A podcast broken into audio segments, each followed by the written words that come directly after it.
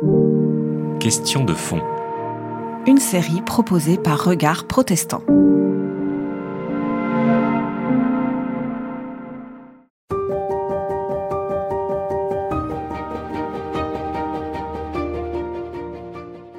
Il faut dire que cet, cet enrôlement n'était pas prévu.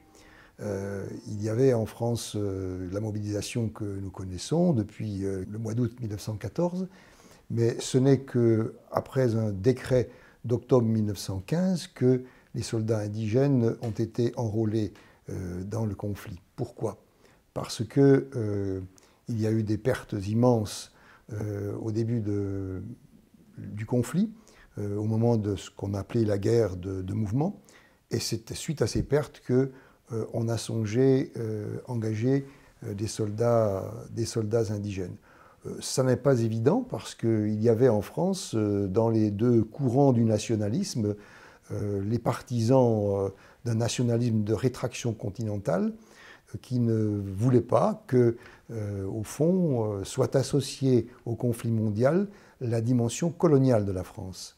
Or, c'est justement l'autre frange du nationalisme du nationalisme révolutionnaire soutenu par euh, Jules Ferry notamment, qui euh, a dit mais que la France était engagée dans ce conflit et qu'il fallait que les colonies, euh, au nom de la plus grande France, soient associées à ce conflit. C'était une manière en quelque sorte de compenser la perte de l'Alsace et de la Lorraine lors du conflit, premier conflit de 1870.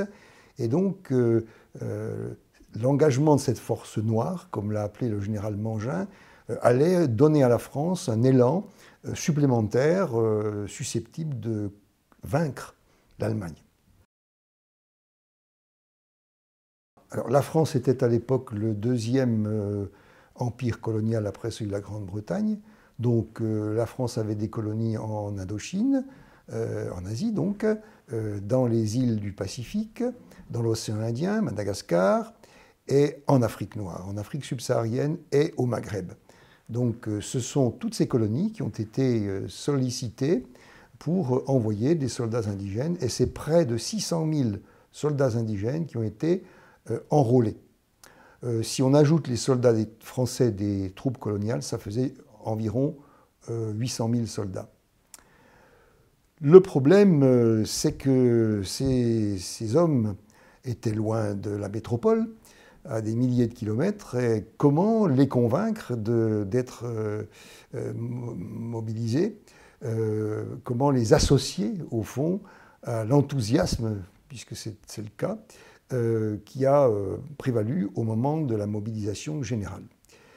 Eh bien, à la grande surprise des chercheurs, moi le premier, j'ai découvert que ceux qui ont procéder à cet enrôlement, bien sûr c'est l'administration française, mais ceux qui l'ont soutenu, ceux qui l'ont encouragé, euh, ceux qui ont permis qu'il se produise sans trop de heurts, ce sont les missionnaires, catholiques et protestants, et il faut dire aussi les autorités euh, musulmanes dans les pays euh, du Maghreb, parce que ces gens-là parlaient la langue du pays et étaient susceptibles d'expliquer autant que possible euh, aux indigènes euh, les motivations nécessaires pour un départ pour, le front.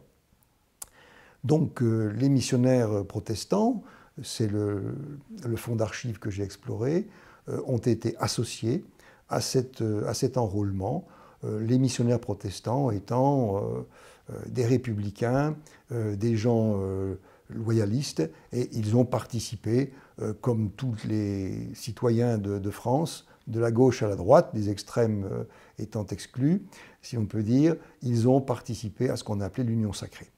Et ils sont parvenus à euh, convaincre leurs ouailles, en quelque sorte, de partir au front.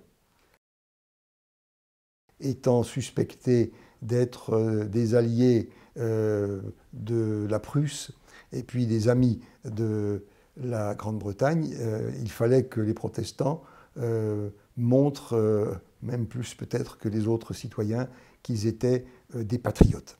Et ceci a contribué effectivement à faire que cette mobilisation soit sans heurts. C'est donc la Société des missions évangéliques de Paris qui à l'époque, avait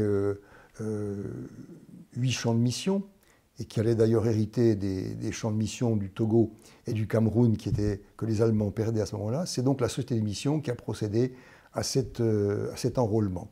Et alors, le discours que l'on entend à ce moment-là et que l'on peut lire dans les éditoriaux du journal des missions euh, sont que la France n'a pas voulu la guerre, que faire la guerre, c'est préparer la paix, et que les missions, au fond, euh, participaient euh, directement à cette construction de la paix, puisqu'il ne faut pas oublier qu'au départ, on pensait que la guerre ne durerait pas longtemps. C'est vrai que quand les soldats indigènes ont commencé à venir en France, euh, il y avait déjà un an que la guerre se déroulait et donc euh, on savait qu'elle ne durerait pas que quelques mois, comme on le pensait euh, au mois de septembre 1914.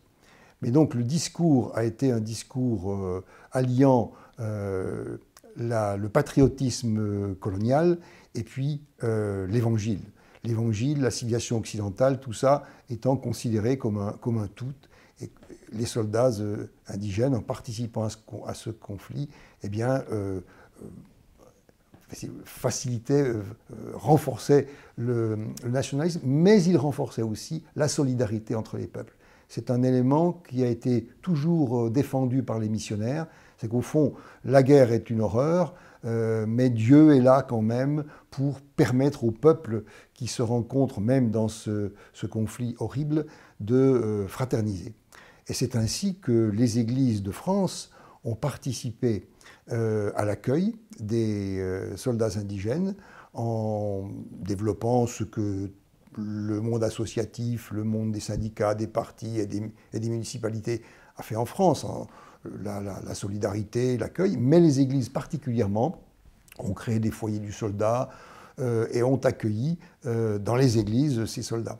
Alors on a quelques exemples tout à fait éloquents de cet accueil, et notamment euh, cet accueil de 12 Basuto, donc des, ressortissants venant du Lesotho, qui allaient combattre euh, dans l'armée britannique, aux côtés de l'armée britannique, et qui savaient, ces, ces que c'est les missionnaires français qui étaient venus euh, évangéliser leur pays dans les années, dès les années 1830, et ils ont eu l'autorisation de venir à Paris, et il y a eu, à l'Oratoire du Louvre, un grand culte avec plus de 1000 personnes qui sont venues rencontrer ces 12 Basuto, euh, on n'avait jamais vu de Basuto, alors que ça faisait euh, presque un siècle que l'on priait pour eux, que l'on cotisait euh, pour eux, pour les missions là-bas.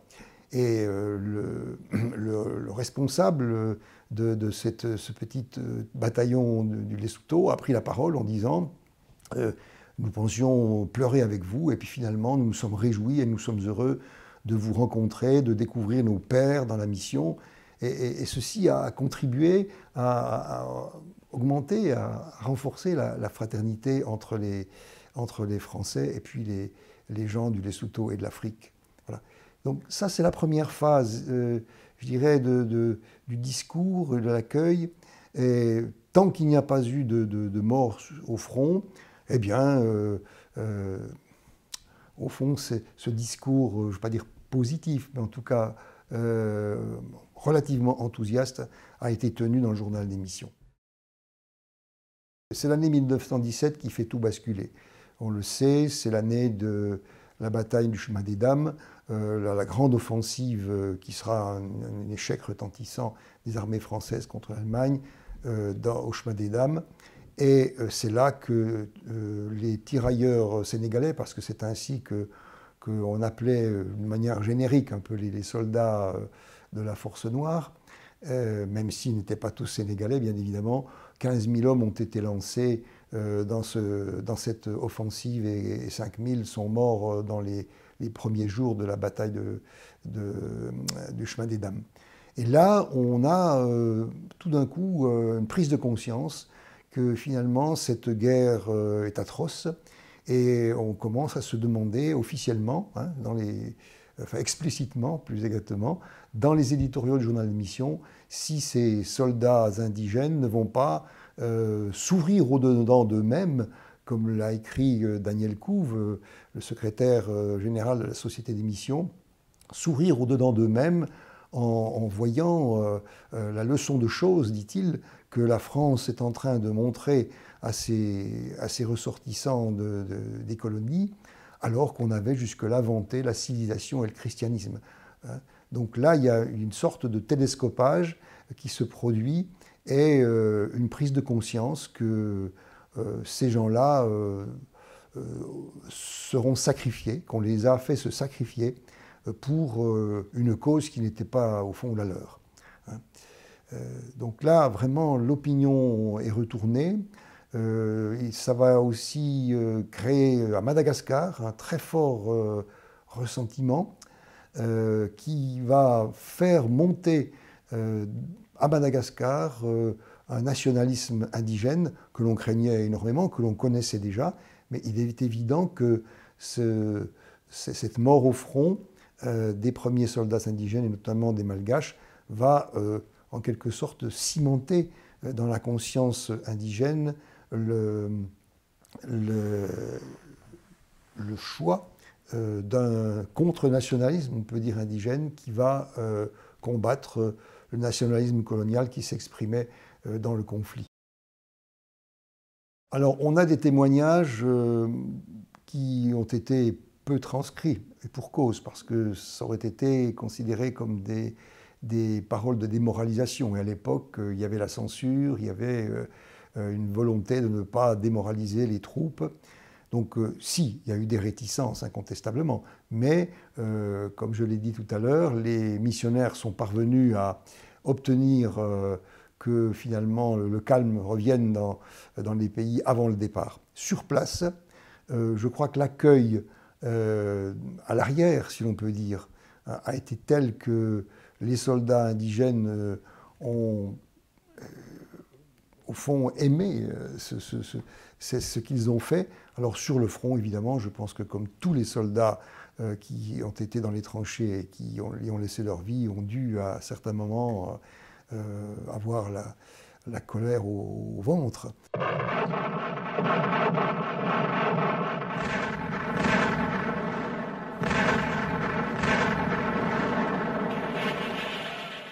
Euh, face à ce qu'ils découvraient. Mais euh, peu de choses ont été écrites. Ce qui a été écrit, ce qu'on a récupéré, il faudrait peut-être faire une exploration plus profonde des archives, ce sont des lettres de remerciements. Nous avons des lettres de remerciements de, soldats tahitiens euh, au retour, d'ailleurs à la, fin du conflit, dans les années 19-20, qui écrivent en France en disant Mais nous avons été très bien accueillis et nous vous remercions. Les soldats indigènes n'étaient pas des citoyens français, c'était des sujets. Mais par exemple, le discours de la Société des missions était de dire que euh, en enrôlant ces soldats euh, africains dans les, les, armées françaises, on ferait avancer l'intégration. Hein. Donc il y a un discours euh, d'accueil, un discours d'intégration. C'est pourquoi je pense que nous avons, euh, avec ce, conflit mondial, la première vague d'immigration euh, en France, qui est une vague éphémère, puisque la plupart de ces soldats vont rentrer chez eux. Hein. mais quand même, c'est massif. Je vous l'ai dit, 800 000 soldats environ, c'est très visible. Hein. Avant, c'était quelques-uns qu'on voyait par-ci par-là, mais là, on, a vu des groupes des, centaines de gens, des milliers de gens. Donc c'est la première vague d'immigration, avant la seconde qui sera celle des intellectuels dans l'entre-deux-guerres, et la troisième qui sera l'immigration économique euh, après la Deuxième Guerre mondiale. Voilà. Donc vraiment ce, cet enrôlement des soldats indigènes a été, euh, je dirais, la matrice de l'immigration contemporaine. Je crois qu'en France, euh, il y a eu une fraternisation euh, entre les soldats euh, indigènes et les soldats euh, français. en revanche, les Allemands ont considéré que les Français n'étaient pas courageux d'enrôler des soldats noirs. cette honte s'est aussi portée sur les soldats américains qui en 1917 sont arrivés à Brest et les, les, Américains avaient envoyé des boys noirs aussi. Donc euh, cela a renforcé encore ce sentiment euh, des, Allemands que les nations alliées euh, vraiment n'avaient pas le courage suffisant pour mener le combat.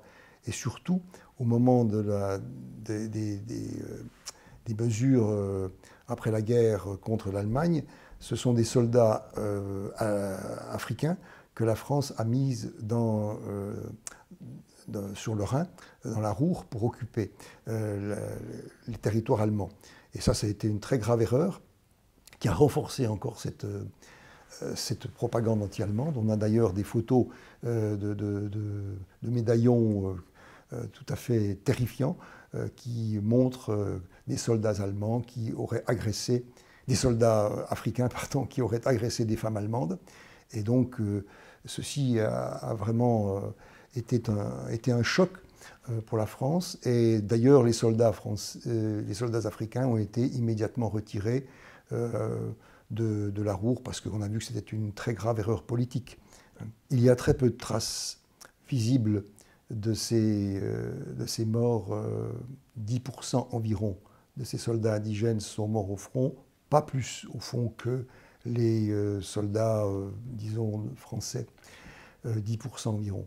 Les traces que l'on a, eh bien, ce sont dans les nécropoles, où l'on voit dans les cimetières, avec ces, champs immenses de croix chrétiennes, il y a certaines croix musulmanes, ce qui montre qu'il y a des soldats de confession musulmane, il y a des soldats juifs, mais les Africains euh, chrétiens, euh, ben, ils, sont, euh, ils sont là enterrés quand on a effectivement quelques, quelques corps. Sinon, dans les nécropoles, ben, ce sont les noms qui figurent sur ces, nécropoles.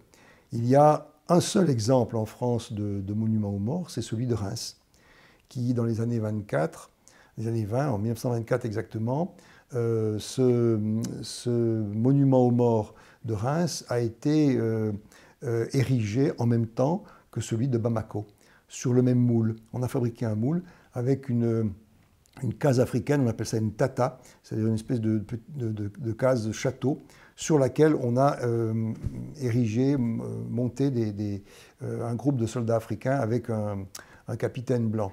Et les, deux monuments aux morts ont été inaugurés simultanément, à quelques mois d'intervalle, à Reims et à Bamako lequel monument a été démoli par les troupes euh, euh, nazies en 1940.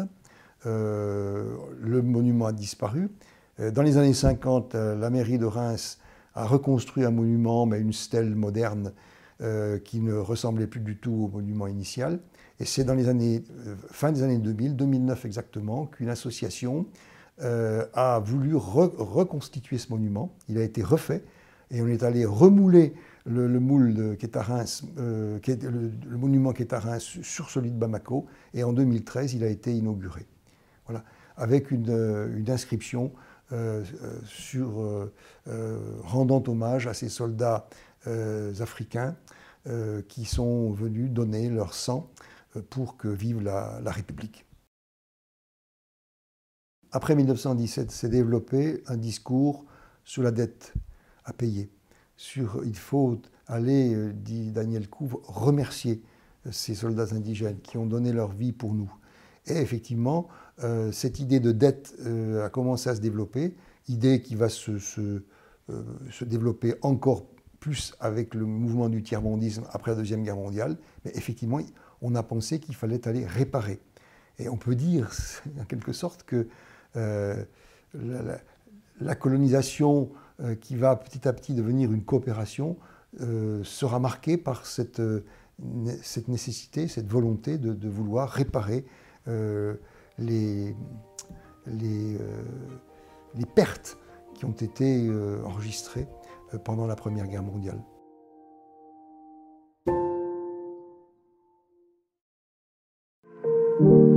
C'était Question de fond. Une série de regards protestants.